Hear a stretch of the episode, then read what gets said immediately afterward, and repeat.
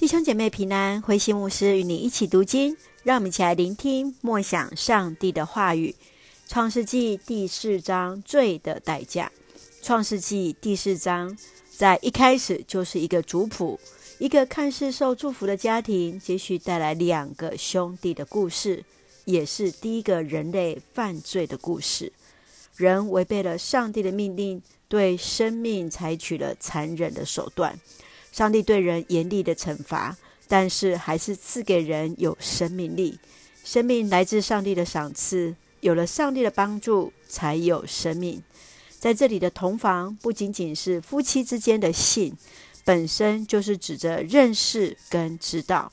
夫妻要彼此认识，才能够算得上是夫妻。而另外，在该隐与亚伯的献祭当中，上帝悦纳了亚伯，是因为他做了应该做的事，他献上那出熟美好的，那才是最重要的。最终，该隐杀死了自己的弟弟亚伯，而罪已经扩大到残害上帝所造的生命，受冤屈者的生命的血流进了土地，土地替受冤者来伸冤。让我们一起来看这段经文以及默想。请我们一起来看第七节：罪要控制你，可是你必须制服罪。亚伯被杀，起因于该隐的嫉妒。上帝悦纳亚伯的供物，却没有接受该隐的所献。该隐心生不满，而动手杀了兄弟亚伯，又向上帝说法，受了罪的一个控制，犯下人类史上第一桩的一个谋杀犯。我们看一下，究竟是什么？来遮蔽了该隐的心，而如此的顽固。你认为这件事情要如何避免？我们要如何让自己能够去用心聆听上帝的声音呢？继续，让我们再一起来看第十一节：你杀他的时候，大地张开了口，吞了他的血。现在你受咒诅，再也不能离啊，跟离田地。吃了分别善恶之果之后。反倒是明知是恶，却仍然去行。上帝责问该隐，他反倒对上帝生气，反倒被罪给缠绕，连累的土地也受到了咒诅。但是上帝依然同在，保留了生命。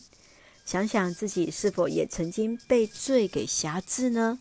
如何让自己带到上帝的面前，求主来认罪，来帮助我们来悔改呢？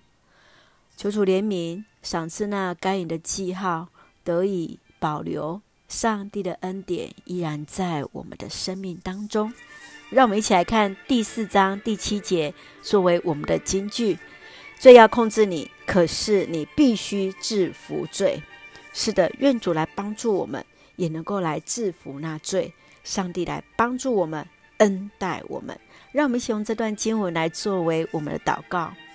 亲爱的天父上帝，谢谢你爱我们，谢谢你每一天与我们同行，谢谢主接纳我们的一切，帮助我们无论遇到任何的事情，都让自己在各样事上仰望你，依靠你，看见自己里面的黑暗，不让罪的意念或试探来压制，靠主名得以释放，保守我们的生命。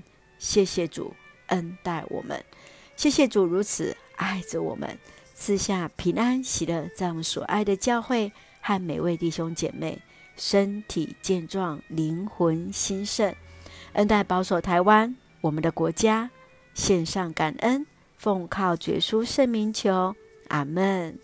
弟兄姐妹，愿上帝的平安与我们同在，弟兄姐妹平安。